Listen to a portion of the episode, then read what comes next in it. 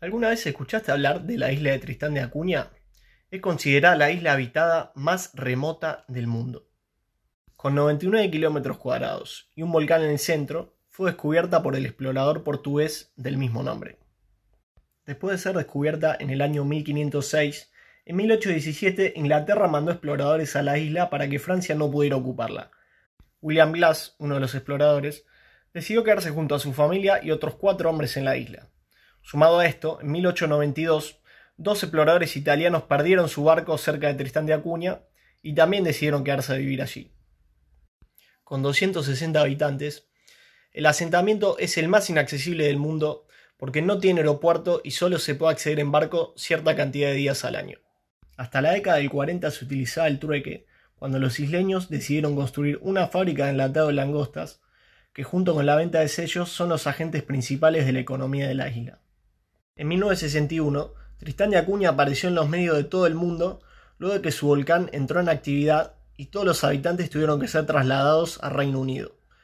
Dos años después, la mayoría de ellos volvieron y algunos hasta murieron por contagiarse de gripe, al no estar inmunizados y no tener contacto con el virus anteriormente. Los hombres se dedican al ganado y a la pesca, las mujeres suelen trabajar en la fábrica de enlatado de langostas.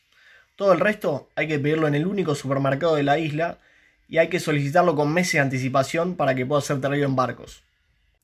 No solo es difícil acceder a la isla, sino que también los servicios tardaron mucho en llegar.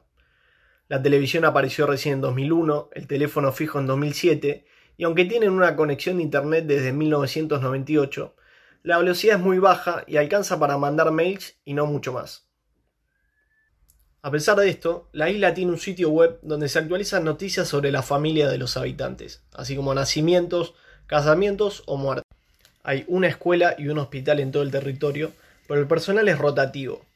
Hay doctores y maestros que pasan periodos de entre 6 meses y 2 años en la isla, y el resto del tiempo solo hay enfermeras disponibles.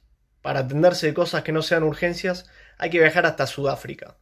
Si querés ir al dentista, uno pasa 3 o 4 días al año y atiende a todos los habitantes de la isla en ese periodo. El idioma es un inglés antiguo con mezcla de italiano y el administrador de la isla lo arregla el gobernador de Santa Elena, que a su vez es elegido por la reina de Inglaterra. ¿Cómo se manejaron con la pandemia? En marzo de 2020 prohibieron los visitantes a la isla para que no se expanda el coronavirus y hasta el 27 de abril de este año no habían reportado casos positivos. Seis días antes ya habían recibido todas las vacunas AstraZeneca necesarias para vacunar a toda la población.